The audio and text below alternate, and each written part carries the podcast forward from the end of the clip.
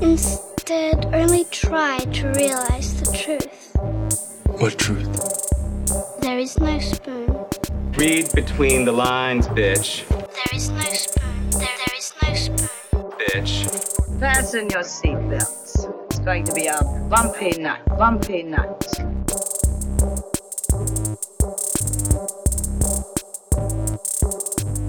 Saludos amigas y amigos, yo soy Mario Alegre Femenías Y yo soy Rosa Colón. Y esto es Desmenuzando. Yes. En el episodio de hoy vamos a estar comenzando una miniserie que hemos eh, titulado, o en realidad Rosa tituló y le quedó también que fue como que, ok, ya, sold. ¿Cómo se va a llamar Rosa? Se va a llamar This is America. This is America. ¿Y de dónde surge esta idea y qué vamos a estar hablando en este episodio de This is America?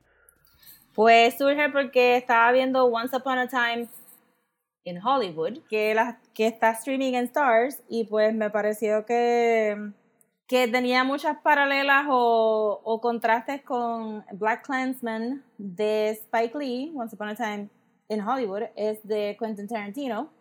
Y pues con todo lo que está ocurriendo ahora mismo en América, todos estos problemas raciales y, y todo este problema con fascismo y authority, authoritarianism, o como se diga, auto, whatever. Ajá, abuso de poder. abuso de poder, sí, o- exacto. Y que podíamos entonces abundar un poco con estas dos películas, eh, de qué clase de América estas dos películas no- como que tratan. Sí, ¿cuál, cuál es el, el- el país que ellos están pintando en, en esas fantasías? Porque ambas tienen elementos eh, de fantasía dentro de las realidades que presentan. Sí. Ok, pues sí, eso es lo que vamos a estar discutiendo en el episodio de hoy. Cualquier excusa para hablar de esas dos películas, I'll take it.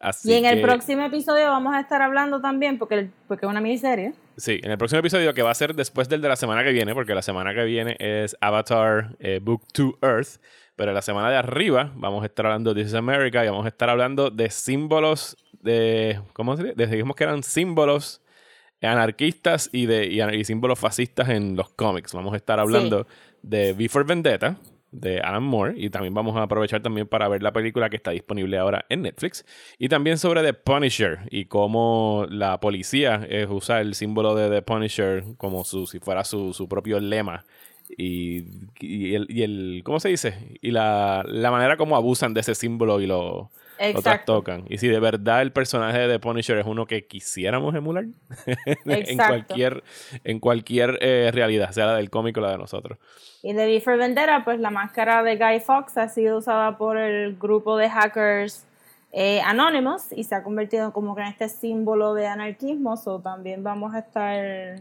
eh, viendo como que si estos símbolos have actually earned their, their positions. Ujú. Y aprovechamos de una vez y hablamos de esas dos, dos películas y cómics también. Yes. Así que sí, eso es lo que tienen para las próximas semanas. Ya tienen, ya- ahí tienen junio planchado. Va a ser eh, este episodio Avatar, el otro episodio de V for Vendetta y Punisher y acabamos con Avatar Book 3 Fire. Así que tienen tarea, es lo que So estamos summer diciendo. school, people. Summer school. Pónganse a hacer sus asignaciones. bueno, ¿qué, vamos a tener, ¿qué tenemos para el bulchiteo? ¿Qué, ¿Qué has estado viendo? ¿Qué has estado leyendo? ¿Cómo te has distraído esta semana en cosas que no sean asignaciones del, podcast? También, aunque no sean las noticias. Este, pues empecé a ver Summer Camp Island en HBO Max. Llevo dos episodios. Eh, es una serie de animación de Cartoon Network. Ya había mencionado que la quería ver desde hace tiempo y no estoy disappointed, pero es mucho más crazy de lo que yo pensaba que iba a ser. ¿De qué se trata? No, pero no conozco esta Eh, serie. Es de dos amiguitos, un elefante y un hedgehog. But they look like 12 year old anthropomorphic people. Es super cute. Eh, y ellos dos van a, a summer camp y los papás los dejan en esta isla, pero la isla eh, es mágica. Y una vez los papás se van, eh, todo, todo es magia. Y las camp counselors, que son teenagers, son tres brujitas. Y todo tiene una carita, todo habla, much to the horror del nene elefantito, eh, que no se puede acoplar rápido. Porque las pijamas hablan, su bultito habla, los marshmallows hablan, como que Ok. So le da como que un ataque de homesickness y de I need time to, to, ¿verdad? Pero su amiguita Hedgehog se acopla bien rápido. Y, y pues son media hora, whatever. So obviamente se quedan porque si no el show no se, qued- no se llamaría Summer Camp Island. Pero en el segundo episodio tiene a una de las brujitas que su poder es turn anything cute. Ok. So ella va a todos los monstruos que ya son cute de por sí, desde mi punto de vista. Este, ella va con todos los monstruos que hay en la isla y los empieza a convertir en babies, porque los babies son cuter. Entonces todos los nenes quieren coleccionar estos monstruos porque son tan cute. Y entonces pues es el elefantito como que diciendo, this is horrible because they were adult people who had thoughts and now you're using them as babies.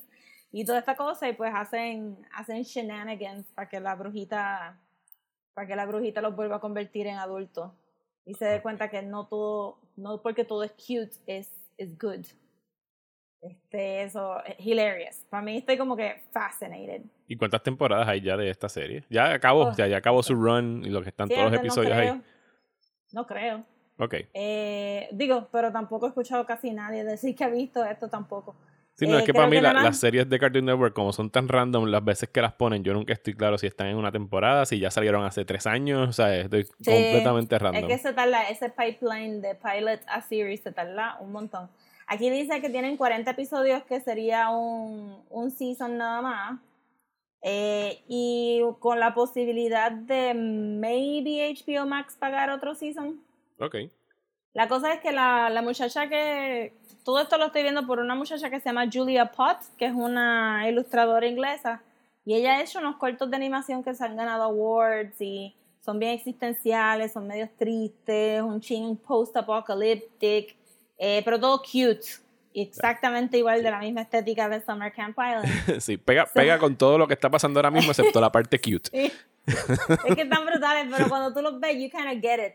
Eso estoy ya, hopefully le dejan seguir haciendo episodios y si no, pues que tenga otros proyectos porque de verdad que es como que un unique voice. I Very like well. En HBO Max, ok, lo voy a dar un vistazo, lo añado a la lista de cosas que en algún momento tengo que ver, que es never ending. Eh, pues mira, mi semana así de, de estar viendo cosas no ha sido la más activa. Eh, sí surgió que pues quería ver con Daniel, él no ha visto Logan y quería ver Logan, la de Mm. Pero él no ha visto ninguna película de X-Men. O sea que fue como que.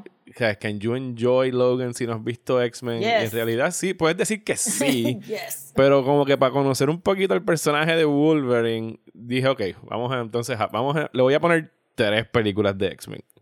Eh, entonces empezamos, ya vimos X-Men, la original del 2000, vimos X2 y me falta ponerle Days of Future Past y yo creo que con eso santo y bueno y después vemos Logan. Y le dije, mira, todo esto que está alrededor de eso Pero no, no necesitas first verlo. class.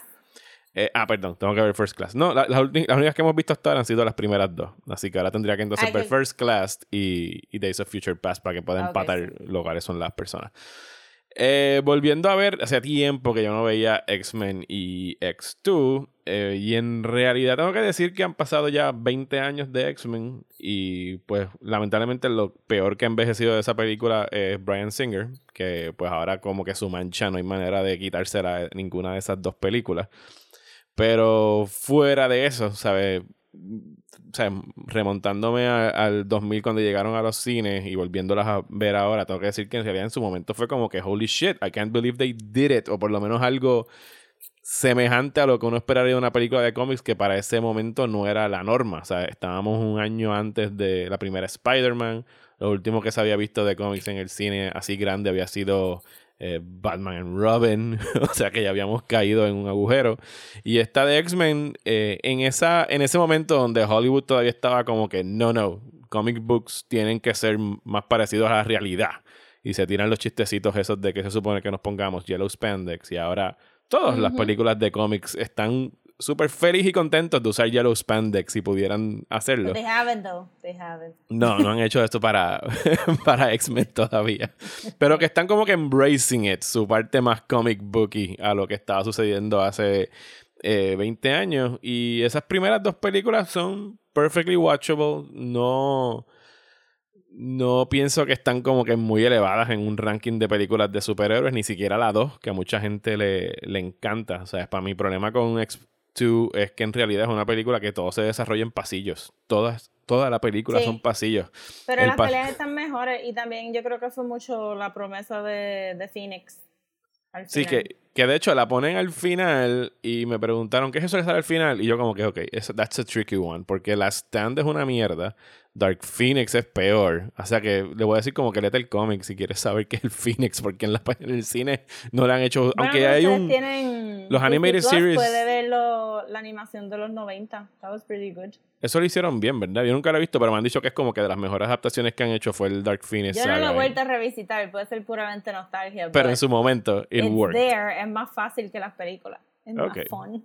¿Y dónde es que están los episodios de X-Men? ¿No están en Disney Plus? ¿Están en Disney Plus? Ok, sí, sí, sí me imagino, sí, ellos cuando devoraron Fox, entonces tienen que tenerlos ellos allá y todo eso que tiene que ver que con sí, Marvel. cuando salió Disney Plus, como que todo el mundo empezó a poner memes otra vez de X-Men. De bueno, pues eso es una alternativa entonces para que se entere de que es el Dark Phoenix saga y no tenga que A mí me gustó ese, ese run de esa animación, estaba bueno. Sí, ese es el, el original animated series de los X-Men que fue early 90s, ¿verdad? Sí, no sé si early, maybe mid, Mid 90s, ok. porque, Pues sí. no, porque no me recuerdo haberlo visto en high school. Sí, las de X-Men, bendito. Digo, pero también ahora ningún personaje femenino de X-Men de esas dos películas was- era bueno. No, ¿sabes? Todas Storm. son como que víctimas para rescatar o, o no pueden con sus poderes, ninguna puede con sus poderes.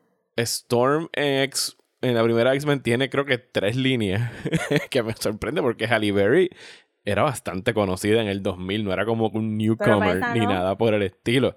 No, mijo. Eso Y- fue pre-Oscar. Y la pusieron ahí y le dijeron, tú tienes que hacer un acento de Egyptian porque Storm es de allá. Did she try? Porque yo no recuerdo el acento de él Egyptian. tiene las dos líneas lo dice con un acento super weird y después se ganó el Oscar y ella dijo, yo no voy a hacer ese acento. Yo no voy a hacer ese acento y ustedes me tienen que poner más special effects. Pues eh, vimos esa. de- de- el, el de Famke Janssen como Jean Grey es el triángulo amoroso con Cyclops y Wolverine, no tiene ninguna otra función. Rogue se pudiese. Rogue es la víctima eh, durante esa primera película completa. Siempre tiene que estar siendo rescatada. Y la Y no segunda en realidad no mejora. Tampoco. No, y la segunda no mejora mucho tampoco. Una cosa, una pregunta de Rogue que, que me hicieron y yo no sabía contestar. ¿Rogue en algún momento aprende a controlar su poder y puede tener contacto con otras personas que no vaya a Sí, matar? tengo entendido que en los últimos runs de los cómics ella sí puede tocar a las personas y no absorber. Ok, está bien. Qué bueno por Rogue. Pues, So she pues can have sí. sex, que era lo que todo el mundo le preocupaba. Sí, sí, por favor. que- Eso es lo que todo el mundo. That's all Sobre todo wanted. en la segunda película le preguntan directamente a, a Iceman como que, how do you... Y lo dejan ahí en punto suspensivo. y dice como que no hemos llegado ahí. We're not there yet. Pero no sabemos Yo cómo no va a estoy funcionar. leyendo los cómics de X-Men, pero sé que pusieron una portada de ella como que bien hot and heavy con Gambit. Y pues salieron todos los fanboys en los comments en Twitter como que, oh, ¿cómo está haciendo eso? Ya no puedo tocar a nadie. Y la escritora Kelly Sue DeConnick de algún run, no me recuerdo si esa era del específico run, le, salió con, wow, se nota que no han leído ningún cómic en los últimos tres años. Hace tiempo que Rogue puede tocar a la gente. Ouch. Pues qué bueno. Eso es lo que hemos estado viendo, así que daré un update cuando lleguemos a, a Logan. Eh, de hecho, vi, hablando de Rogue, yo no sabía que esto existía.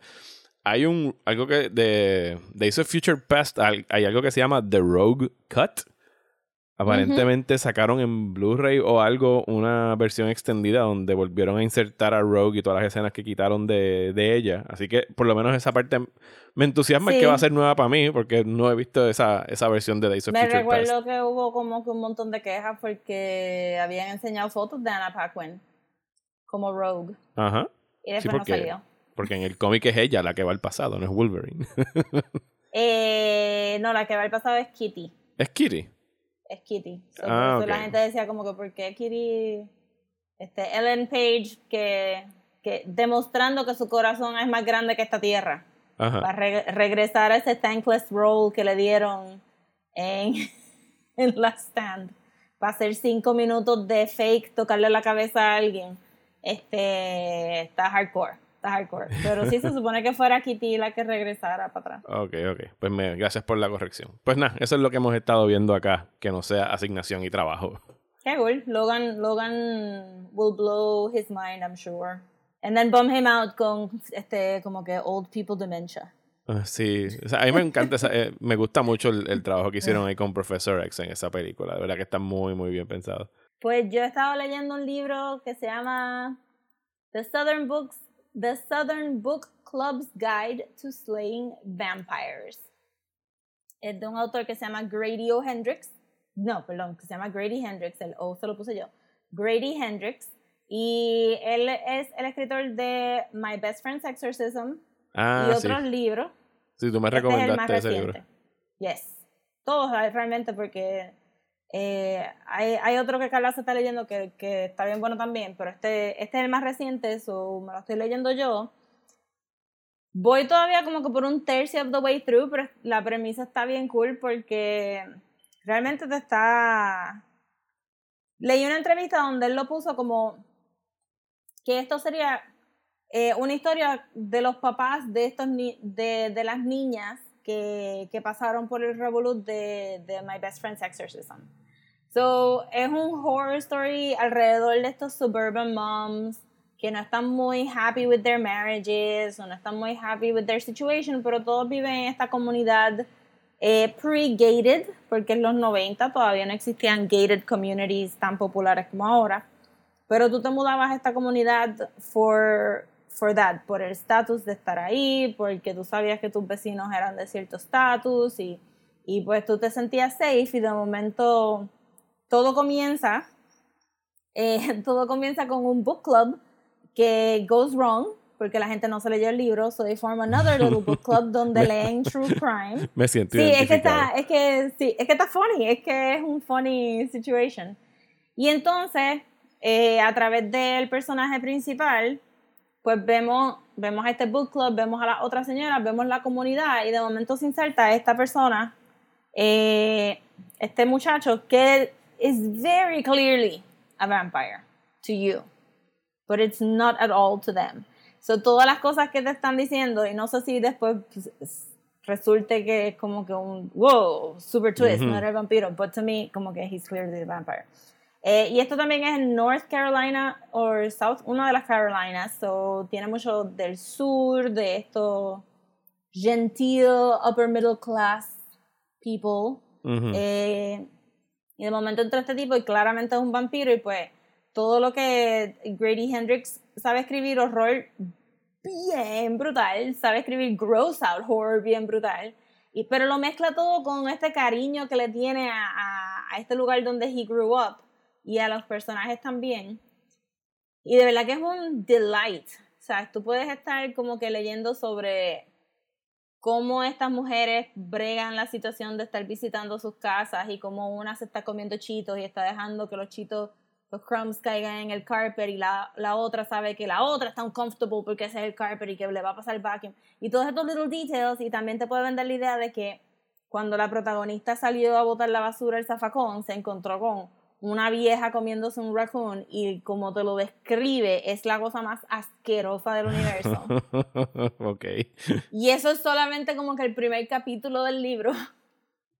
Y en My Best Friend's, este, My Best Friend's Exorcism hay unas partes que son absurdamente emocionales y touching y hay algunas partes que tú te estabas vomitando en el baño. Este, por lo que estabas leyendo era super gross. Y él está súper... Él, he can do it. He also has, actually, que lo estaba escuchando, que esto fue gracias a Pepe, eh, Pesante de Terror entre los Dedos, que lo puso en Facebook. Él Ajá. tiene un podcast que se llama este. ¿qué voy a decir ahora? Sacó un podcast ahora por la cuarentena que se llama. Puede estornudar también. Espérate, ok. No, no, se me fue el estornudo. Se llama Super Scary Haunted Homeschool. Super Scary Haunted Homeschool. Y, e- y habla de vampiros. Y el primer episodio era de different folklore stories de vampires. Y el segundo es sobre los Chinese vampires y los Chinese movies about Chinese vampires. ¿Cómo cuáles? Yo no, no sé nada de Bueno. Chinese vampires. Mr. Vampire. El kick de los, de los Chinese vampires es que son hopping vampires. Porque la leyenda dice que el rigor mortis se les queda en el cuerpo, so they can't actually bend their hands y no pueden este, bend their knees, so they hop. ok. Le brincan encima a las víctimas con las manitos así muerden. extendidas y, y los muerden. Son so que las como unos tiranosaurios pequeños que Sí. no pueden moverse con manos pequeñas. Sí, como que él, lo pone super funny. También es un podcast que está leído, no es él solamente hablando. He actually writes the whole thing, so se te está leyendo el ensayo, so he, he puts in a lot of jokes in there, como que para que tú lo escuches completo.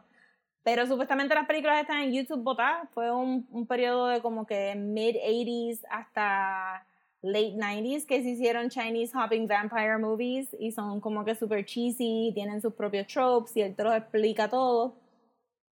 No sé si va a hacer eso mismo con todos los vampiros o si ese fue que, que era bien funny porque el tercer episodio es Vampire Geography y pues te cuenta de diferentes accounts este recorded or oral que de cada país que tiene vampiros and stuff like that. Eso estaba cool.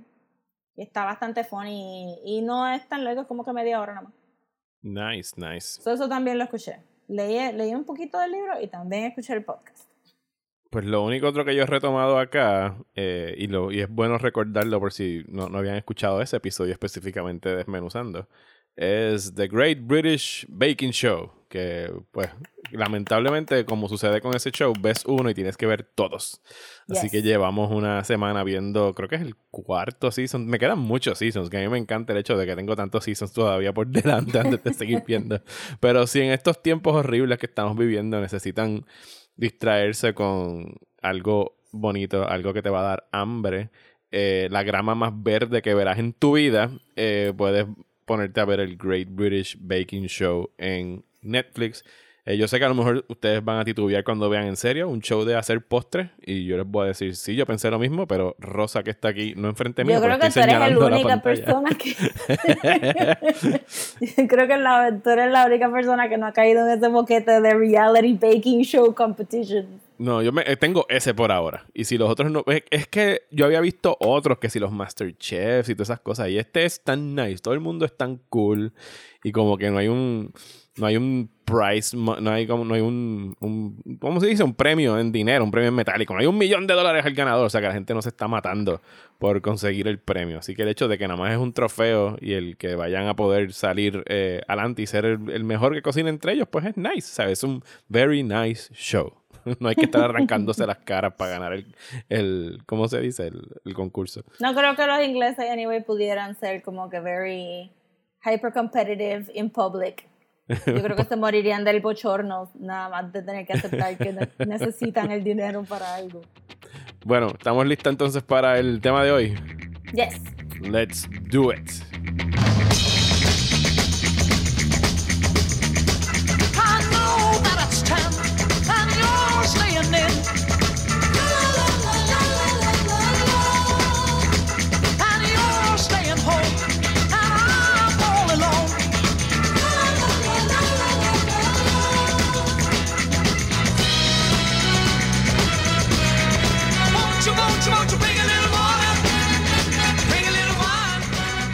Ok, pues iniciamos esta miniserie de This is America hablando de Once Upon a Time in Hollywood. Vamos a ir en orden de, la- de los hechos que están presentando en pantalla, no en el orden de, de estreno, porque si no tendrían que ser al revés. Así que vamos a empezar con la película de Quentin Tarantino, que estrenó el año pasado, que toma, eh, que, que el, lo, ¿cómo se dice? La muerte de Sharon Tate y ese evento que marcó el final de la década de los 60 y se apropia de él y lo utiliza como para catapultar esta historia sobre estos dos personajes ficticios que son Rick Dalton y Cliff Booth, interpretados por Leonardo DiCaprio y Brad Pitt respectivamente. DiCaprio hace de un actor de los 50 que era un bien popular en televisión y que ya está como que saliéndose del zeitgeist, ya no es tan famoso, ahora lo que le están dando son roles pequeños en televisión después de que trató, pero como que nunca, nunca le llegó ese papel que lo iba a llevar a la cima del estrellato. O sea, tipo que conformarse con estos papeles más, más chiquitos. Mientras Pero yo que, creo que fue que audicionó y no consiguió el papel que lo iba a impulsar. Sí, él iba a salir en The Great Escape, pero entonces él estaba en ese momento, todos los papeles que él quería, Steve McQueen los cogía antes. Eh, incluso también en Bullet lo mencionan en algún momento.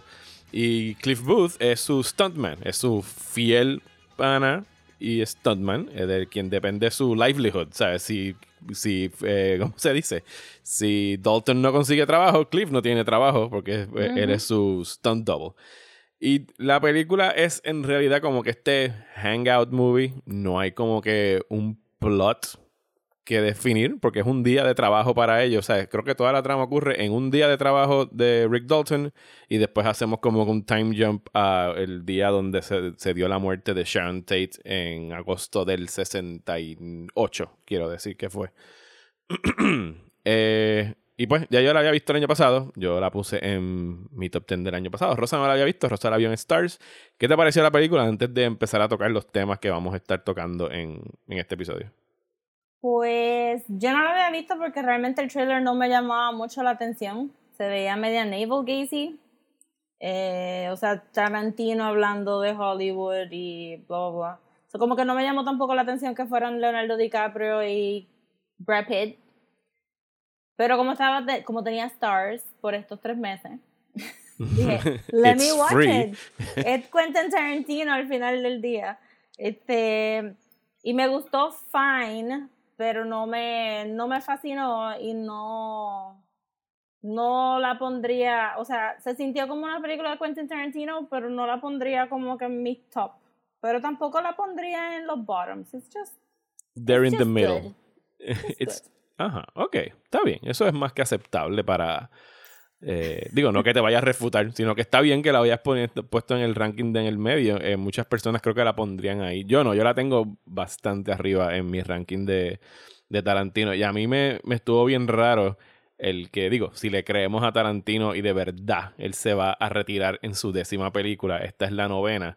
Porque para mí esta tenía como que un aire bien marcado de, de despedida, de como que Sí. I'm finished, I'm done, no tengo más nada que contar. Y el hecho de que el personaje de DiCaprio pues está atravesando este midlife crisis y está atravesando esta crisis profesional eh, llegando a los 50. Creo que DiCaprio ya está cerquita de los 50, debe tener como 48 por ahí, 47 años. O 100, who knows? Eh, Tarantino ya llegó a los 50 y pues sí como que está empezando a caer el, el peso de que la mujer dice, mira, se está cuestionando, am I irrelevant? ¿Sabes? ¿Qué más puedo decir en el cine que no haya dicho? De la misma irrelevancia que, que está padeciendo el personaje de, de Rick Dalton.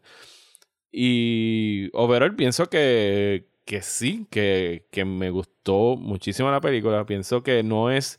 O sea, de todas las películas de Tarantino, esta es quizás la, ma- la menos que depende del, del libreto en términos de diálogos. O sea, casi no tiene diálogos. Hay pasajes de esta película donde vemos a, a Cliff Booth solamente guiando y escuchando radio y jangueando por ahí y viendo televisión y dándole de comer al perro.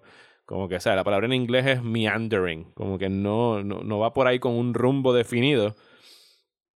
Y entonces, pues, es imposible hablar de ella sin, sin discutir el final, que pues generó su propia controversia. ¿Qué tú pensaste de él? Eh, sí, pero antes de brincar para el final, maybe deberíamos de, de hablar un poquito de qué es lo que...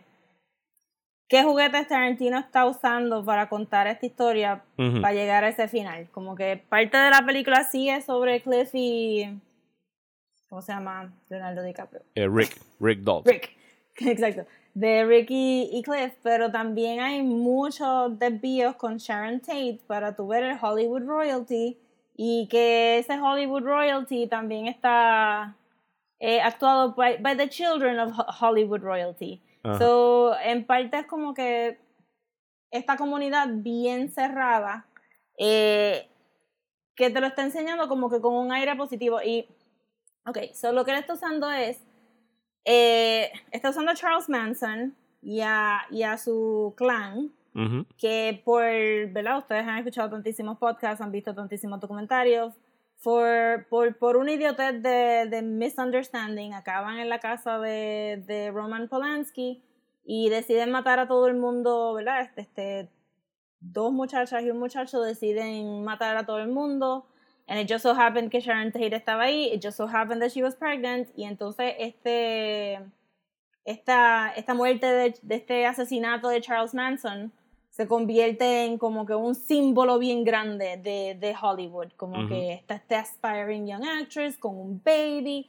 Y le asignan una importancia bien grande y que, que eventualmente hasta llega a excusar este lo de lo de Roman Polanski, ¿verdad? Como que ah, como Sí, la como violación. tú sí, como como él no va a violar a una niña de 13 años si mataron a su esposa de esa Estaba manera. y a super su hijo. disturbed. He was super trauma, traumatized y pues este of course que tenía que violar a alguien. So que está todos esos juguetes, pero además de eso está eh, el, el, la idea de este Hollywood royalty que de momento can do no wrong. They're just the innocent victims of these, este, eh, de esta ola de cambio, ¿verdad? Este, y el, el Estás hablando de la generación de, de DiCaprio y Cliff, ¿verdad? eh, en general, porque lo de visitar el, la mansión de Playboy, este, lo, la, la manera que todos ellos se codiaban está ahí para que cuando él visite a la gente que está en el rancho de, de Manson, Ujú. tú veas como que, oh, this is the future, right? Este, estos hippies que caen tan rápido en palabras falsas de profetas que están absurdos y acá está la gente inteligente, los que, los que saben que son las cosas finas, los que son creativos, los que saben hacer cosas. Y, y pues se supone que tú veas algo como que, pues, Charles Manson mató algo de, de Estados Unidos con, con ese, digo, he actually did not.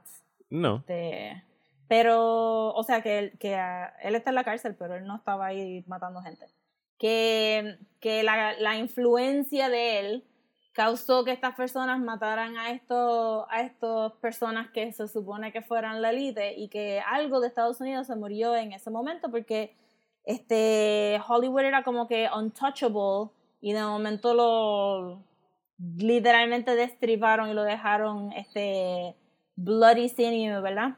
No, y que hay algo obviamente implícito ahí de- del grado de morbo en realidad, porque si hay algo que la película presenta y que se sabe, es que en realidad, y no quiero restarle nada a, lo horrible que fueron esos brutales asesinatos, sobre todo con Sharon Tate estando embarazada, pero Sharon Tate no era esta actriz famosísima en su momento, era un up and comer, había salido en dos o tres películas, pero no habían sido como que estos exitazos, era como que este era este símbolo de inocencia y Tarantino se está parando en ese símbolo de inocencia de esa época, eh, siguiendo a Margot Robbie, que es la quien la interpreta en la película, yendo al cine, viéndose en pantalla, dándole pon a los hippies, ¿sabes? Todo eran como que free spirits y todo el mundo es very nice y en realidad lo, lo que a mí me, me atrajo de la película y pienso que lo hizo de una manera bien respetuosa es que, posiblemente si a Sharon Tate no la mataban, eh, su carrera, she would have just faded away, porque en realidad no parecía que iba a ser alguien que iba a explotar en el cine, maybe, estoy especulando. Pero desde que la asesinan, ella, su, su, su, su persona, o sea, su legado, su nombre, siempre ha estado atado a dos hombres, Charles Manson y Roman Polanski. Es o mataron a la esposa de Polanski o la víctima de Charles Manson. O sea, nunca se había presentado Sharon Tate como quién era Sharon Tate. Y no es que la película es una biografía de Sharon Tate, de Sharon Tate porque no lo es.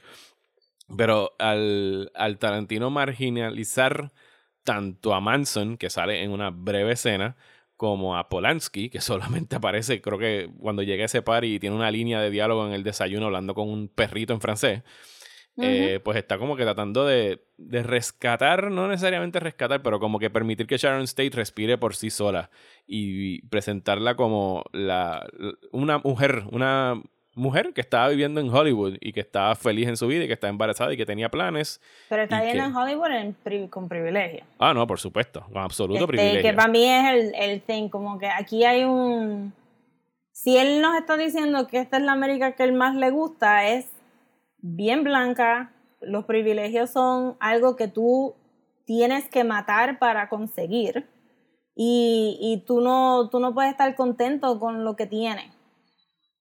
So, se supone que lo único que yo le saqué a ver a la casa de, de Cliff era que, que él no quería ese American Dream como Rick lo quería. Aunque sabemos que ese trailer donde él estaba viviendo cuesta un zafacón de dinero y un normal person, middle class, jamás pudiera pagar ese trailer. Es de, él estaba viendo en un certain, un certain type of manly squalor. Él estaba complacido con su vida y no quería más. Sí, pero, pero Rick estaba viviendo en esa casa, estaba endeudado. Ah, no, eh, tú, tú dices en la casa que estaba viviendo. Sí, sí, sí, el, el vecino de, de, Sí, de Polanski. el- y le hace todo este speech diciendo de que es donde tú vives y que es tu vecino y algún día le voy a poder hablar, foreshadowing al, al final de la, de la película. So, pero no hay, no hay ninguna otra voz que te diga hay otra cosa diferente. Las únicas personas que, que no quieren esta visión materialista pues son obviamente los Manson Kids que están como que forever doomed y, y perdidos y broken. Eh, y como que no, no sentí, como que al final sentí que él le está diciendo, pues, ¿te recuerdas cuando la gente linda jangueaba solamente con gente linda y eso era el mundo lindo? no, ok, no. Porque, porque todos los actores, o sea, Sharon, Sharon Tate sale a hablar con gente normal, pero es a través de, del punto de vista de me voy a, o sea, pido un ticket gratis para entrar al cine cuando ya puede pagar esos 75 centavos. Tranquilamente. tranquilamente y se deja tomar fotos y es como que esa es su única interacción con gente normal y está pescando fans. Como que no, este, no vi muy bien como que si, si, e- si hay un baño de, de nostalgia en esta época, como que no la vi como que súper positiva. Entonces, me encariñé un poco más con Rick porque está pasando, tú le dices midlife crisis, pero yo lo leí como imposter syndrome. Ujú. No, no lo vi como catado a la edad. Eh, y encontré que, que, que sí se sentía, esa fue para mí la parte más honesta de la película, como que tú eres un creative type, llegaste hasta cierto nivel y, y you're either gonna have to confront que tu break no se te dio y que this is it, and you're gonna keep doing it for the rest of your life, ¿verdad? Siempre vas a ser del malote o del, Ujú. de, ¿cómo es que ellos le decían? el, el, el- no era el Batty, era, tenía otro nombre para. Sí, para tenía los otro villanos. nombre más que como, sí, exacto, como que el, el, el algo de hard o algo así. Ajá. Este, y que tú siempre vas a hacer eso and you do it well, como él logra hacer luego en la escena. Este, o tú te vas a quedar siempre añorando. Este, Cutie le está dando un hairball. Cutie. Este, o tú te vas a quedar este añorando eh, siempre querer ese break. Y entonces, esa primera parte de la película con, con Leonardo DiCaprio siempre on the verge of tears, pues se sintió bien real a lo que todos mis amigos creativos están pasando, como que uno siempre está al pelo de como que, oh my god, I did the most horrible job ever y mi vida soquea y nunca voy a llegar a nada y nunca... Todo ¿Y se y qué sintió voy a hacer porque llevo 10 años haciendo esto, ya Ajá, no sé a dónde todo moverme. todas esas conversaciones The world que is changing, ajá. sí. Su- todo eso se sentía bien honesto, pero entonces ya para el final de la película como que se caía un poco, Rick se cae un poco porque, porque he actually makes it, en vez de quedarse stuck, que era lo que hubiera querido Sí, que sí he, he's- he steps up y logra o sea, no solamente impresionar al director con una buena actuación en algo que pudo haber sido he could just phone it in. O sea, no, no tenía que levantar un dedo en esa película de Cowboys que estaba haciendo. Sí, pero al final, final, he makes it. Sí, va a Italia y consigue un par de chavos más y, y logra hacerse famoso allá en los spaghetti westerns. Sí, un poco, pero entonces el final, el final, el final, esta película era larguísima. El final, final, final, cuando él pasa los gates de hacia la casa de Roman Polanski, que era lo que él quería, que sabía que eso le iba a dar mejores trabajos, he que- actually does it. Que es como llegar al cielo. O sea, y con Que es todo como el llegar al cielo. Ajá. Y pues para mí eso se sintió como que un, pues, no, te, no le prestes atención a tu crisis, because if you just wait it out long enough, todos tus sueños se van a hacer realidad y como que eso no me cuadró con lo que estaba viendo al principio. Que parecía como que íbamos a llegar a un entendimiento donde él se iba a dar cuenta que ya, su break pasó y que he just, he's just not gonna make it porque ya pasaste, el mundo cambió, pero aquí te está diciendo, el mundo no cambió porque lo que se supone que pasara no pasó y ahora estas personas van a tener un resurgence de como que, ah, mira, porque este, lo- los younglings, este, Vamos, los los younglings. lo reconocen porque el amigo de Sharon, que se me escapa el nombre, que estaba allí, Jay, Sí, que también fue una, sí, que fue una víctima también de, de que fue una víctima también, que rápido, hey, mira, tú eres este, yo le he dicho a Sharon que nosotros, y, y como que esta fantasía de que, oh, you're never gonna be a has-been, you're always gonna be famous, y come hang out with the pretty people en, en sus casas, este, me pareció como que que la película se desvió un poco a fantasía, que después realmente me di cuenta que el título era este un fairy tale. Sí, y, y- y de hecho el título no aparece hasta el final cuando te ponen Once Upon a Time, Ajá. hacer la pausa in Y Hollywood. es como que. Entonces, si la película hubiera sido solamente porque. Ok, pues el, el American Dream de Leonardo DiCaprio como actor, de no haber cogido su big break con The Great Escape, que todavía haunts him, y me gustó mucho cómo hicieron ese, ese dolorcito, como que. "Uh", cuando le, le vinieron. Cuando le dicen que, que. Ah, me dijeron que tú audicionaste para. Para The Great Escape, y está ahí como, "Uh, me duele. Entonces se recuerda y se recuerda a él mismo como si estuviera haciendo la película y el matching que hicieron y todas estas cosas. Estaba súper cool. Este, que es como que el equivalente de que tú hayas hecho un buen trabajo y alguien venga y diga como que, diablo, tú chequeaste a otro artista, está bien cabrón, ¿verdad? But I did a good job. Please praise me. Este, que también me gustó mucho. Eh, pues me gustó eso un montón, pero entonces toda la historia de Leonardo DiCaprio me cuadra, pero la de Brad Pitt no. Y entonces tienes a este muchacho, digo, o señor, porque Sí, es un señor, Brad tiene cincuenta y pico de años ya. Sí, que se vea muy bien sin camisa no quiere decir que no tenga 54 Sí, años, creo que tiene. Diablo, este- en esta película de todas las, de todas las películas se ha visto más como un aging Robert Redford. ¿Qué, qué? ever. Chacho, les parecen ever. clones. Yo full pensé como que pusieron la cara de Robert Redford encima en algún momento just to, just to mess with our minds. Eh, no, me, no me fascinó ese personaje y no veo por qué está ahí y no veo por qué, por qué él es el héroe o el vehículo para nuestras fantasías de, de matar a estas personas que mataron a Sharon Tate. Porque es increíblemente racista.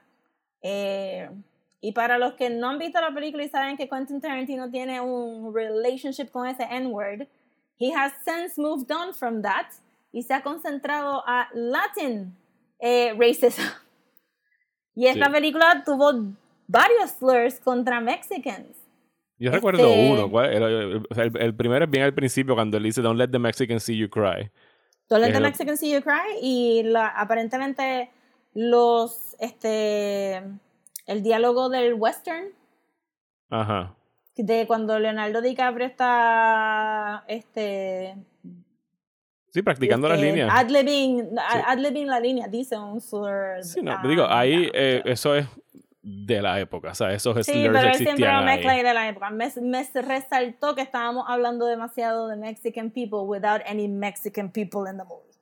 Y entonces este, me sacó por el techo, which I'm sure que era el punto, but I did not appreciate it, que la escena controversial de Bruce Lee versus whoever the fuck this guy Cliff thinks he is, este, me sacó porque toda la escena le estuvo diciendo Kato en vez de Bruce Bueno, que eres el nombre o del personaje. whatever. Kato es el personaje, pero tú le estás tirando un par de cosas, porque entonces aquí es donde viene que Tarantino como que no analiza las cosas más allá, pero el mero hecho de que Bruce Lee estaba haciendo de Kato en The Green Hornet era un insulto. Y él no toca eso at all. Él te está presentando a Bruce Lee como que este actor que se supone que tú reconozcas, que es super badass, para que Cliff tenga su primer fuck yeah moment de la película. Tiene varios. Y entonces lo estás viendo en su papel de Kato. No es como que fueron a visitar el set de Enter the Dragon o nada de eso. El mero hecho de que Bruce Lee, que era un huge star, tuviera que ser del sidekick de este nobody person en, en la película ya es un insulto. Entonces tienes el personaje de Brad Pitt diciéndole Kato super condescendingly antes de tirarlo contra un carro. Y es como que, yeah, guy, nobody's gonna like that. Y me sacó también. Y después, he did actually kill his wife. Y su wife cambió por Rebecca Gayheart de Noxima Girl People. Porque lo tuve que look it up, porque me pareció bien familiar deba- detrás de todos esos como que... Que dices, la actriz que hace de la que- esposa. Sí, la actriz que hace de la esposa de Rebecca Gayheart. Que, by the way, estaba un poquito demasiado styled como Angelina Jolie for my comfort. No me di Este- cuenta de ese detalle. Con el sombrero grande y las gafas y todo. digo, a mí la- lo, lo que él está usando ahí de la... Digo, no te prueban que mató o no mató a la esposa. Sea, La, eh, la mató porque la película te quiere pensar que la matanza está justificada because she was being a shrill bitch todo el tiempo que estuvo en el escena. No, eso yo lo Y vi como un la call. cámara. eh, Yo para mí eso vi como un callback a, a lo que sucedió con Natalie Wood en el bote, que dicen que o fue un accidente o de verdad el marido la mató. Y eso fue algo que ocurrió un par de años después de, de donde se desarrolla esa trama. Sí, pero en las películas, cuando tú pones a una perso a una mujer berating al protagonista, al bueno, ber- berating al male character, y después te dicen que he killed his wife, he probably killed his wife. La película te acaba de decir, and even if he did kill his wife, wasn't it este wasn't it earned? Did you not see her be a bitch to him en ese barco? Porque no te lo presentan como un loving marriage no te lo presentan este at all como eso. So, entonces, para colmo, que para mí esto fue un poquito eh, no muy Tarantino-esque. Todo, eh, ella tiene dos shots. Uno de ella parándose para hablar a donde él. Y sus últimas líneas están delivered con el fundillo de ella prominently displayed a la misma, al mismo nivel de la cara de Brad Pitt mientras él mira la cámara en exasperation antes de posiblemente empujarla out of the boat. Y yo como que, who is this guy? Why should I care about this person? Pero él es el, el, el alpha male que nos va a salvar a todos de esta América que venía por ahí este, con, con cambios sociales, llenos de serial killers y de matanza. Y a pesar de que él no entra al Hallowed Gate del American Dream con los Polanskis, porque él nunca iba a entrar, estaba fuera de su clase.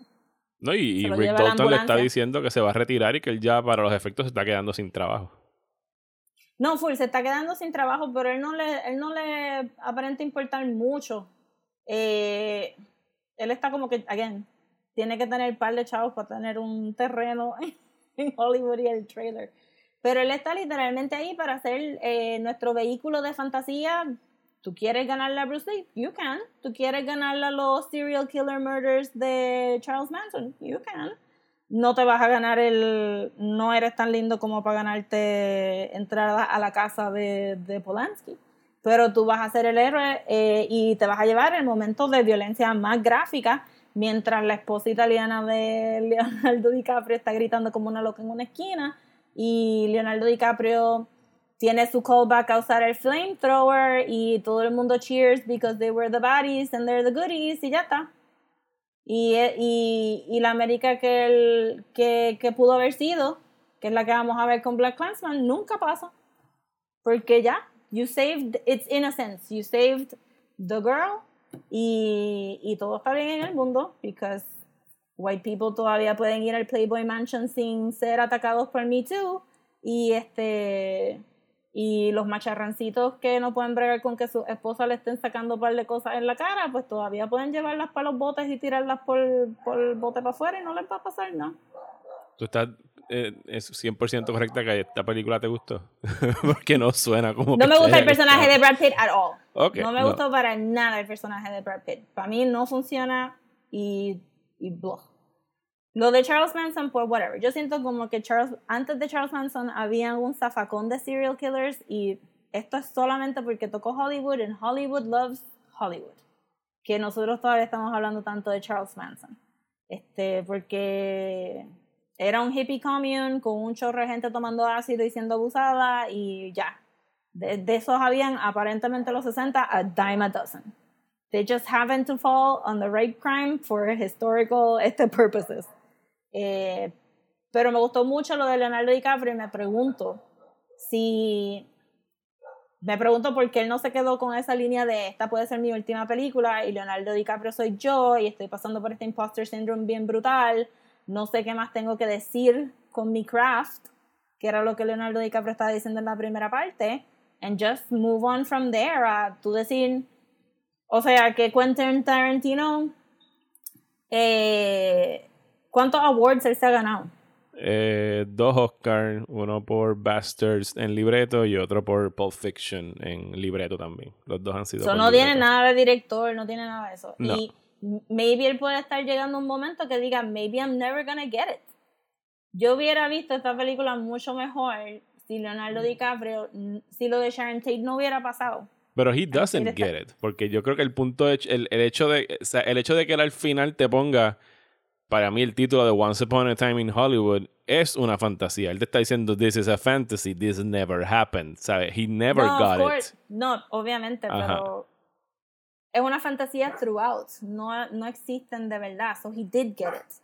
He wrote the ending, ¿me entiendes? Como que es un fiction throughout. So, el mero hecho de que si Cliff dijo en los primeros actos que él quería, él se mudó a esa casa específicamente por hacer, para hacer esa conexión con Polanski. Rick, y al Rick. final, Rick. Ajá. Este, y para hacer esa conexión con Polanski y, y, y lo logra, pues he did make it. No, pero yo, en- yo entiendo que él vivía ahí antes de Polanski. Pero él le dice a Cliff específicamente que it's all about connections y que algún día él va a estar regando las flores y que va a salir este Sharon y eso es lo que pasa, está afuera y viene el otro y lo, lo reconoce. So que, que eso era un achieving, un achievable de, de Rick. Este, la fantasía es de porque no pasó lo que pasó. Y para mí, él quita lo que pasó, ¿verdad? Él quita la muerte de Sharon eh, Tate y la gente de la casa para decirte algo en específico y ese algo en específico aparentaría ser como que un, una añoranza a esta América que era racista. Es en- racista. Bueno, Ajá. sí, pero en esa específicamente porque he does show you instances de racism sin, sin él como director rompiendo el fourth wall y poniéndote a otro personaje de color. O sea, no hay ningún personaje de color en la película. Están hablando sobre mexicanos, no hay ningún personaje mexicano que se defienda. Hay un hombre asiático en la película, lo humillan sin ningún análisis de por qué esa humillación puede ser importante o no para este personaje. They just do it because it looks cool and you might have thought about doing it yourself. Y al final, eh, lo que se queda es esta América que nunca tuvo que pasar por un, un desencanto o, perder la inocencia y forever van a estar en este viaje de la gente en Olimpo y el resto invisible porque no salen en la película eh, at all. Y, y es una fantasía, pero no es una fantasía para los personajes, because whatever happened, happened en la película. So, para mí, eh, se cae un poco. Se cae un poco la América que él está tratando de vender. No, no me encanta. No me encanta tampoco. Y no hay un. Tampoco hay un historial de que Quentin Tarantino sea muy analítico sobre estas cosas. He just does these things because he wants. Y no hay un. un como que un depth detrás de, de decir, pues, ¿por qué yo quiero hablar sobre esta América? Sino como que this is what I grew up watching and this is what I like y no lo voy a cambiar y todo lo que vino después que cambió no me interesa, no me importa porque aquí es donde estoy yo. Pues yo veo una, una diferencia bastante notable en, entre lo que está haciendo Tarantino aquí y lo que está haciendo eh, Spike Lee en Black Clansman. Y quizás podemos entonces empezar a transicionar. Porque para mí el ejercicio de Tarantino Once Upon a Time in Hollywood es, para mí simple y sencillamente eso, es un tributo a ese Hollywood que murió, sea bueno, sea malo. O sea, tú obviamente le estás dando una lectura mucho más profunda, quizás, eh, y, y dentro del contexto de lo que estamos viendo ahora mismo en, en La las noticias. estoy desmenuzando. la estás desmenuzando, podrías decirse. Si no, definitivamente tú estás viendo unos layers que yo nunca llegué a ver y, y aunque no esté de acuerdo en todos tus puntos, eh, pienso que está muy interesante lo, lo que estás diciendo y de la manera que tú pues eh, enfrentaste la película, aún diciendo que te gustó, solo que en realidad como que el mayor problema I mean, que tuviste ahí fue... Sí, no, no, eso no hay quien se lo quite. Es específicamente el personaje de Cliff, que sí, ahora que tú lo dices, estoy de acuerdo en que representa esa macharranería blanca eh, con todo el privilegio del mundo y autoridad para hacer y deshacer lo que le dé la gana. Y es un cocky asshole que nunca se le ha puesto nadie de frente y que tiene Fue todos esos rasgos que estás describiendo. Fue el más Brad Pittiest Brad Pitt role de todos los Brad Pitt roles. ¿Pero tú crees que Brad Pitt de verdad es así en la vida real? No, pero tú sabes como a veces él cuando está haciendo de macharrancito se empieza a parar como en Fight Club, como que lo Tyler Durden saca la pipita que no tiene para afuera y empieza a mirar como que para el lado, que tú estás, ¿con quién tú estás hablando, nene? Estás mirando para todos lados.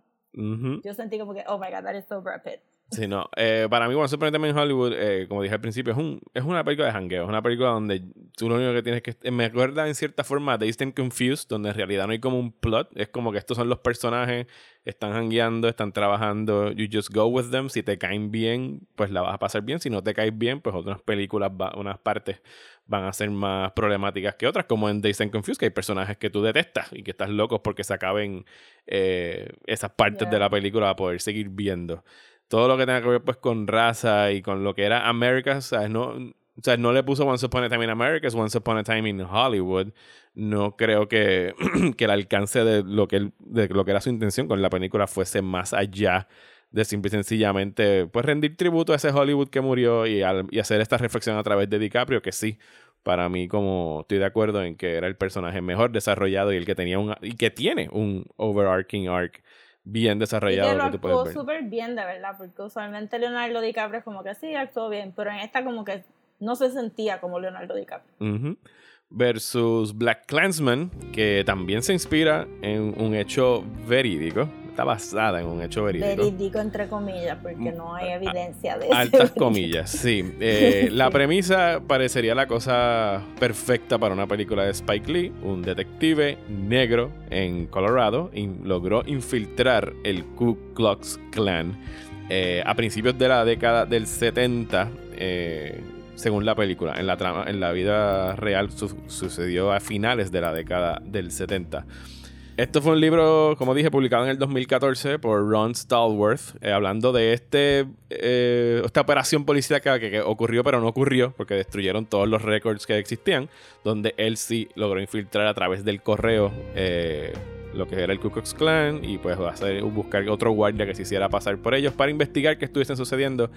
Eh, la realidad es que sí, hicieron investigaciones sobre el Ku Klux Klan. Nunca como que se dio ningún arresto, no hubo ninguna bomba como presentan en la película. Todo eso No fue... son ni, no son ni todavía declarados como un hate group, No, casi. pero Antifa sí, Rosa. Están, quieren... Sí, terroristas, domestic Terroristas, terrorists. yes. Eh, nunca hubo una bomba, nunca hicieron nada como que así, wow, al respecto. Simple y sencillamente es esa, es esa premisa de que, wow, un detective negro logró sacar su tarjeta de membresía del Ku Klux Klan, de la cual ni siquiera existe evidencia porque el tipo la votó o la quemó. Así Sí. que eh, Spike Lee adapta esta novela para el 2018, donde pues contrata a este elenco. Tenemos eh, a John David Washington haciendo de Ron Stallworth Amazing. Eh, que es tremendísimo actor. Creo que fue como que por lo menos la primera vez que yo lo vi en el cine. Él es el hijo de, de Denzel Washington.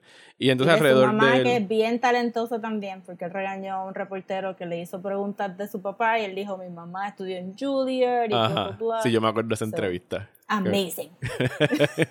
Eh, que lo vamos a ver en algún momento en Tenet. Cuando sea que Yes. estrene la película. Eh, y alrededor de él, pues coloca, eh, coloca a este personaje, específicamente Adam Driver, que es como que su partner en este stakeout. Eh, ese personaje no existe, es una completa y total ficción de la película. Eh, y lo hacen como un, es un detective de ascendencia judía, pero él mismo se declara como que él nunca ha sido practicante del, del judaísmo. O sea, es algo que él nació con eso, él nunca iba a bar mitzvahs ni nada por el estilo, pero que a través de estar, o sea, él es el que se hace pasar por Ron Stallworth cuando tienen que ir a ver de cara a la gente del clan. Y pues en todo momento lo están acosando y preguntándole, ¿eres judío? ¿Eres judío? ¿Tú eres judío? ¿Eres judío? Y, y en algún Y momento... él- homosexual. y homosexual también lo acusan de eso. Y que en cierto momento eso como que empieza a trabajarle a él y, y Adam Driver lo actúa muy muy bien, diciéndole como que fíjate, yo nunca había pensado en esto de ser judío, en mi herencia y todo eso, y ahora es en lo único que pienso desde que me están confrontando todos los días con esto. Como que él se da cuenta en la película, este personaje, de, de su privilegio, porque el personaje de Washington le dice, you pass, o sea, tú has estado toda tu película passing por un WASP, un White Anglo-Saxon Protestant, cuando en realidad eres un judío. Eh, y tú, pues entonces no- nunca, te- nunca has tenido ese choque con racismo y, y prejuicios. Y entonces en ese momento es como que él empieza a internalizar brevemente lo que es estar en los zapatos de alguien que tiene que vivirlo todos los días de su vida. O sea, y eso es parte de, de los pasos que mucha gente no sabe dar es ponerte en los zapatos de otra persona sin y no y ahora mismo tenemos en el ambiente toda esta discusión del privilegio blanco y de all lives matter y esas estupideces que la gente dice que no pueden hacer ese paso tan vital de decir, mira, no es que tú no importes, es que esta gente nunca ha importado dentro de la sociedad y tú no les estás dando espacio para que sean escuchados. Y no está siendo un aliado, está siendo un enemigo más en silenciar las voces de ellos. Pero nos estamos desviando. Vamos a volver a Black Clansman. Eh, porque la investigación aquí está played for laughs a veces, el hecho de que ellos puedan infiltrarse ahí. Y obviamente los que están haciendo del clan son todos unos actores que están haciéndolos ver como los morones que son. Eh, peligrosos Sí, morones, pero morones nonetheless. De, de softening the, un spoonful of sugar para que bajes lo que estás viendo. Este, y también hacía resaltar eh, que, los del, que los clan members fueran tan cartoonish. Te hacía resaltar un poco más escenas como cuando eh, más o menos a mitad de la película, que está el personaje de Adam Driver hangueando con, con los clans people y están disparando a targets que tú no ves. eh, y están joking around y hablando de esto y hablando de lo otro y setting up este, lo que sería luego el tercer acto de la película. Y una vez se van, pues Ro- Ron Stallworth sale de donde estaba escondido tomando surveillance photos Ujú. y camina por a través de los targets y son todos estos cartoonish depictions de African American people. Eh, y, y eso te choca más porque estabas viendo como que al final del día no es como que en la película tampoco los clans people están todo el tiempo como que them blank blank expletive deleted people y bla bla bla sino que están también hablando como que ay este es medio lentito ten cuidado mira si es que se usa esto se lo otro se ven bastante human. In their cartoonish buffoonery. Ajá. se ven bastante human y de momento cuando la cámara jala para atrás y tú ves a, a un actual African American person caminando a través de estos de estos como que racist caricatures todos disparados porque lo, lo quieren matar eso choca más la comedia está ahí para bajártelo un poquito porque sería si no sería el final final de la película Ajá, y que incluye un poquito también al principio, cuando tiene ese prólogo con, con Alec Baldwin haciendo de este profesor racista o senador racista eh, es que, está es que está desmantelando porque- Gone with the Wind. Porque aquí sí Spike Lee se orina encima de dos clásicos, entre comillas, bien grandes del cine estadounidense, que son Gone with the Wind y sobre todo Birth of a Nation, que es una Birth película asquerosamente racista que nunca he logrado acabar de ver porque me repugna. O sea, y además que dura tres Yo ni- horas. yo no voy a ver una película de tres horas de, eh, de que hace el clan como héroe. A mí no me importa que esa sea. película y cuando salió esa película pues la enseñaron en la Casa Blanca porque era much truth much Sí. history El presidente la presentó y según el personaje, yo vi la- volví a ver la película eh, anoche, porque no la había visto desde el 2018. Y el personaje que hace Harry Belafonte, que está interpretando Ajá. a alguien que existió, no está haciendo de Harry Belafonte, dice que el presidente de Estados Unidos dijo, This movie was written in lightning, como que era una cosa de los dioses. O sea, eso es vomitivo. Es por- Increíble. una película que presenta el- al clan como héroes y que presentan caricaturas de gente negra y los presenta como rapists y como bestias y como animales. O Yes. Una mierda de película. Hollywood como un vehículo de propaganda para ciertas ideas que entonces la gente los toma como verdades because if it happens in the movies it must be true. Y que que ayudó, es lo que estamos viendo en Black Clansman. If con- it happens in the movie it must be true. ajá, contribuyó a reactivar el clan en el 1916. Y parte del Sí. cuento que está haciendo ahí el personaje de Harry Belafonte, que es sobre el verdadero, el verdadero crimen que cometieron contra un Él lo describe como un muchacho que era que, que tenía discapacidad mental, que fue acusado de violar a una mujer verdad, blanca, pasó de verdad y tomaron fotos de las mutilaciones que hicieron, lo quemaron vivo, lo castraron en la plaza pública frente a todo el mundo, los niños salieron de la escuela para verlo, estaban los mayors, la policía, nadie hizo nada. Y después vendieron postcards con las con las con los retratos de su muerte. O sea, y ahí, entonces es, pues, la película está caminando esta fina línea entre horrores de verdad y horrores ficticios hechos para el propósito de, de entretenimiento. Porque sí, la película es muy entretenida. O sea, eso no hay quien se lo quite. Cuando Sí, te empiezas pero- a meter en la médula del asunto es que a lo mejor se torna un poco complicada la manera como Pues, dobla la realidad. para sus propósitos, para sus fines. Sí. Pues para mí, eh, por, eso es que la quería comparar con, con este Once Upon a Time in Hollywood.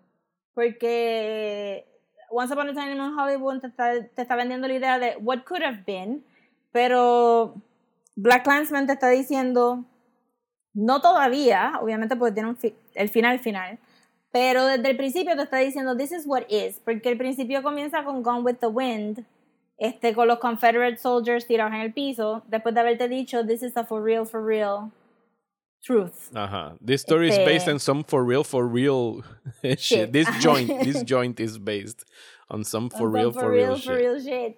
Y tú, aunque tú no hayas visto, eh, caramba, hoy están... En realidad está based on multiple for real, for real shit. No solamente Sí. el libro Black Clansman, pero el legado de Birth of a Nation, el legado de, de Gone with the Sí, Wind. pero, pero está construido. O sea, la historia como tal no pasó. Por eso es que algunas de las escenas de Black Clansman se sienten como que too good to be true.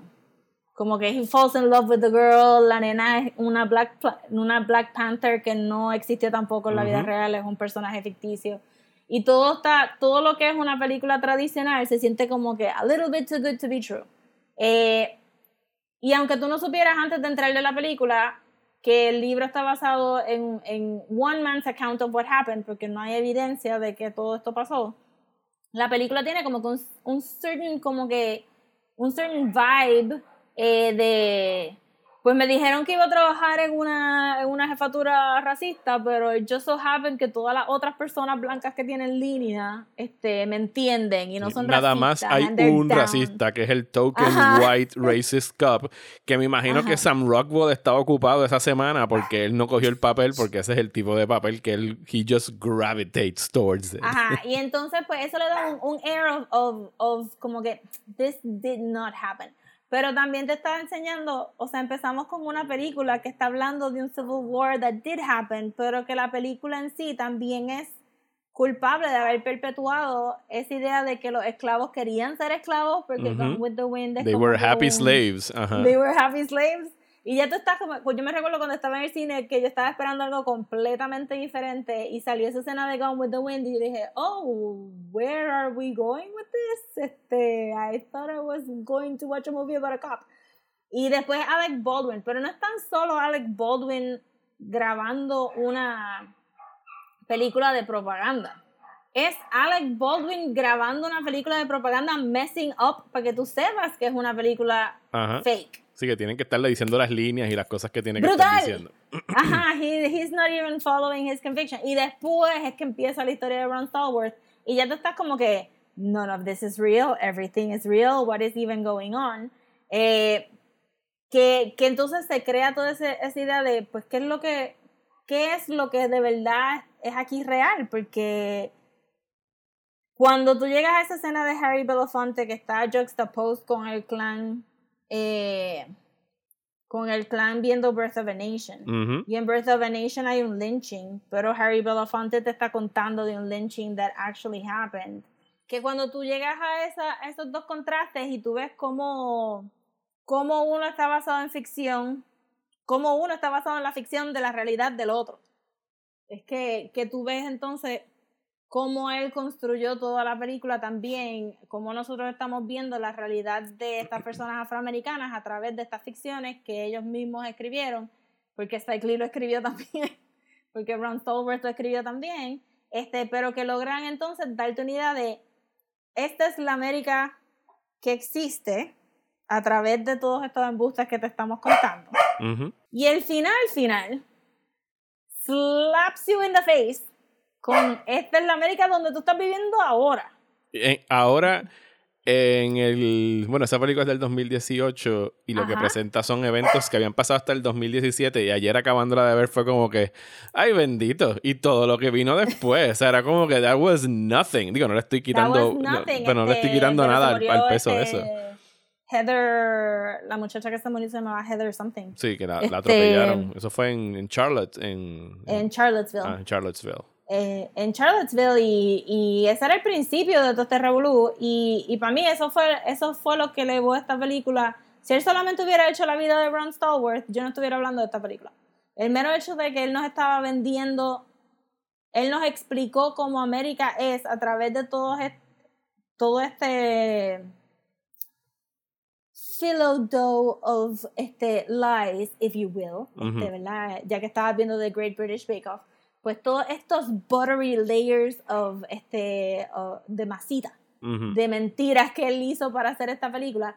Eh, y como quiera te- tú logras entender cómo es esa América que estamos viviendo ahora mismo y después te lo recalca con el final de Charlottesville, es lo que para mí elevó esta película a, a una buena manera de cómo yo te explico. Y, y, y actually, no la traje a, a, a esta discusión porque para mí es un poquito muy out there y tendría que leer más de la película, pero si nos movemos también a Sorry to Bother You, que Ujú. usa No, hay que, hay que traerlo. metaphor. Sobre todo por la Sí. controversia con Boots Riley, porque eso hay que tocarlo. Porque sí, pero yo creo que Boots Ready fue too harsh. Eh, bueno, viéndolo sobre todo ahora en el contexto de lo que estamos viviendo con la policía abusando de poderes, hay el personaje que. El personaje que incluye Lee, que es ficticio, que es el de Patrice, que es la Black Panther, que es la que está en todo momento diciéndole, ¿Are you a pig? ¿Are you a cop? ¿Sabes? ¿Tú te crees que tú puedes cambiar el sistema desde adentro? Eso es una fantasía, es un racist system.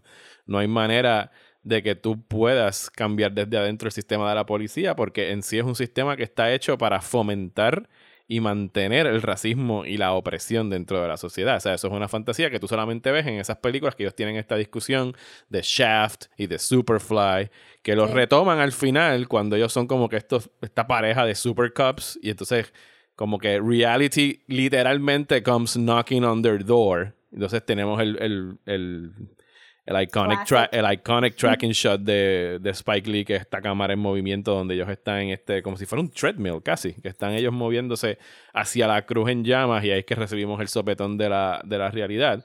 Pero cuando tú averiguas un poquito de lo que de verdad fue la vida de Ron Stallworth, que fue lo que le reclamó Boots Riley, el director de Sorry to Bother You, es que Ron Stallworth trabajaba eh, como encubierto, pero trabajaba como encubierto dentro de facciones de Black Power para el FBI, para tratar de desmantelar esos movimientos. O sea que lo que estamos viendo en la película sí es en gran parte una hipocresía y un PR management de la figura de Ron Stallworth, porque no se está contando toda la historia. Además de que presenta una cara... yo- Presenta una cara bien bonita de la policía, porque solamente hay one racist cop. O sea, que está perpetuando eh, la fantasía esta que venden de que solamente son estos rotten apples. No es que el sistema esté podrido y una vez... Pero la fantasía se cae. La fantasía se cae, pero no deja de, as- de pasarle la manita a los policías. O sea, para mí eso está ahí.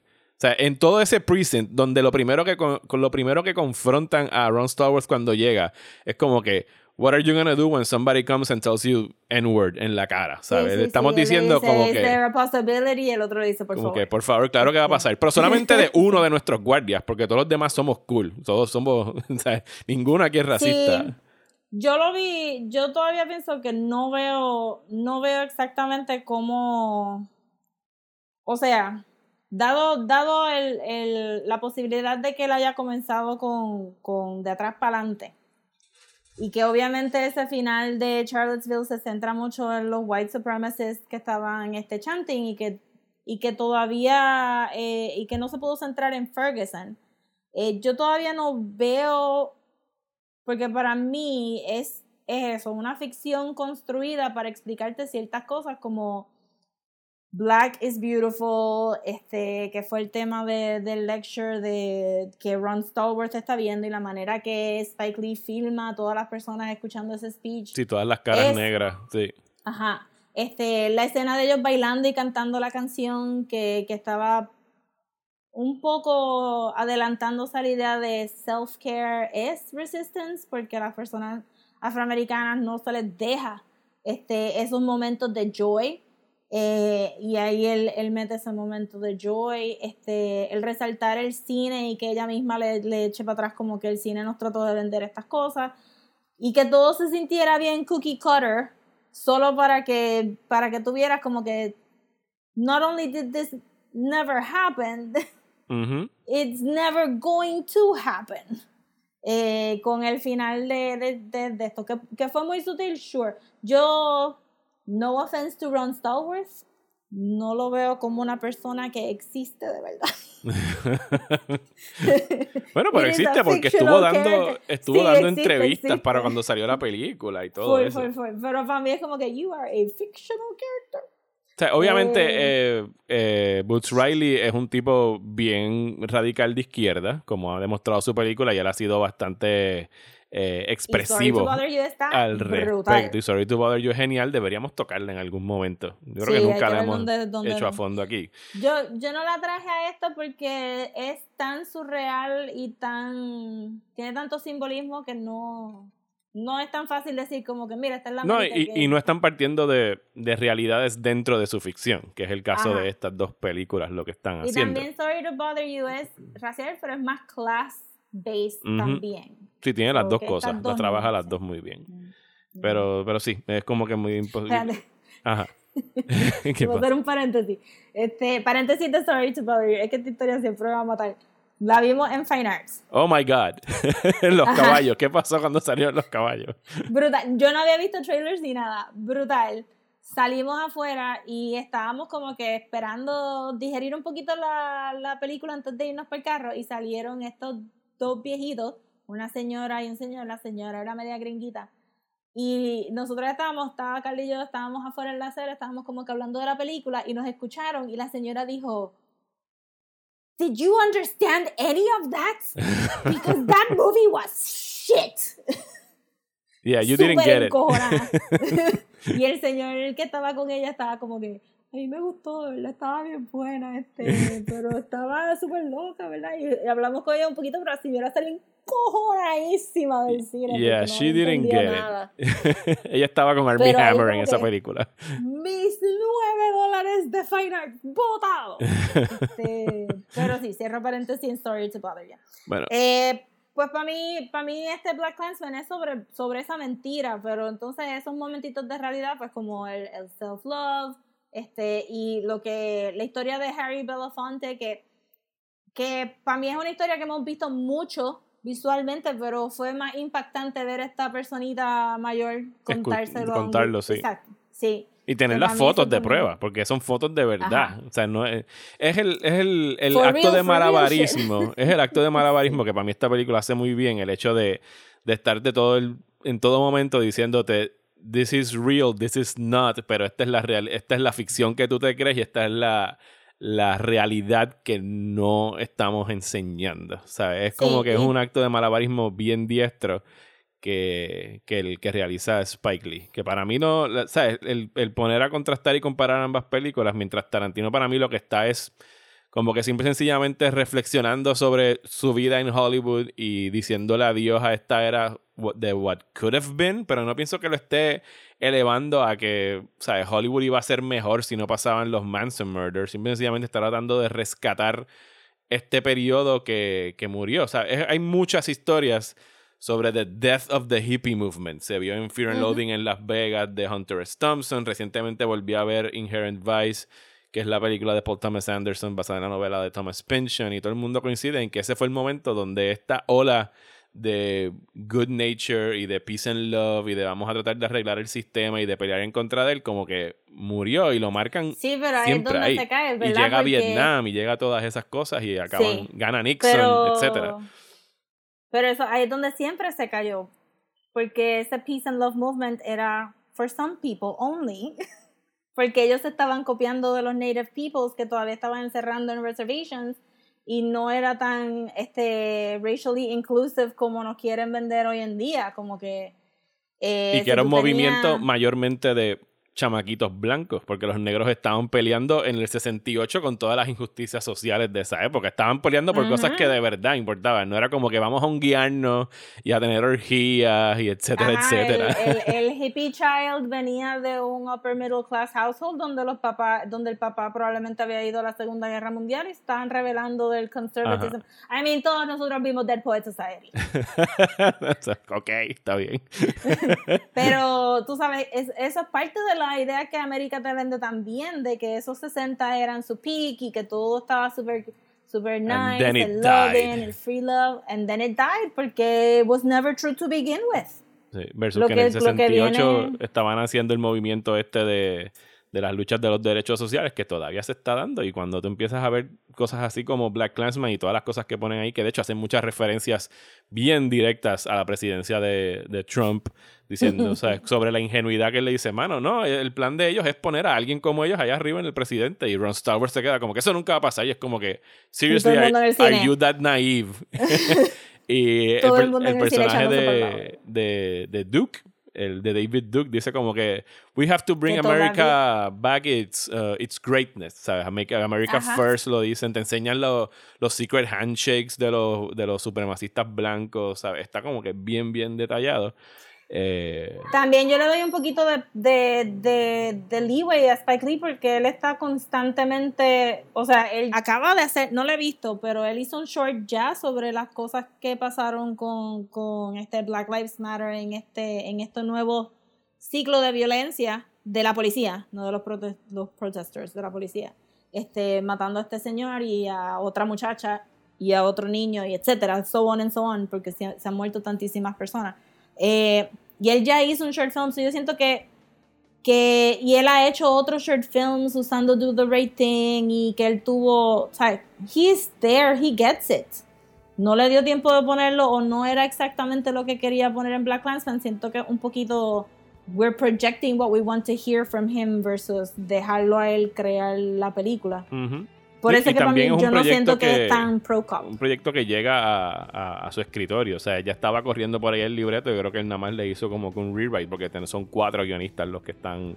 No, es que acreditados de ahí. verdad sin, sin ese final final y el This is some for real, for real shit al principio, mm, esta película hubiera sido pues un feel good movie de, de This cop tries to infiltrate these dum dums. Ah, y también que, que, este, que estábamos hablando ahorita de que él enseña todas esas cosas de white supremacy. y Spike Lee es uno de los pocos que ha enseñado el rol de la mujer blanca adentro de ese white supremacy, porque se le da un pass. Pero el, el Daughters of the Confederate of the Confederate Building se quemó esta, esta Sí. última semana. La, la- porque- las Catherine O'Hara de Gone with the Wind. Ugh, ajá, que la que sale también al principio lloriqueando Ujú. por algo o something. Brutal. Este, y para mí pues pues dos Américas diferentes, pero a través de dos películas bien hechas.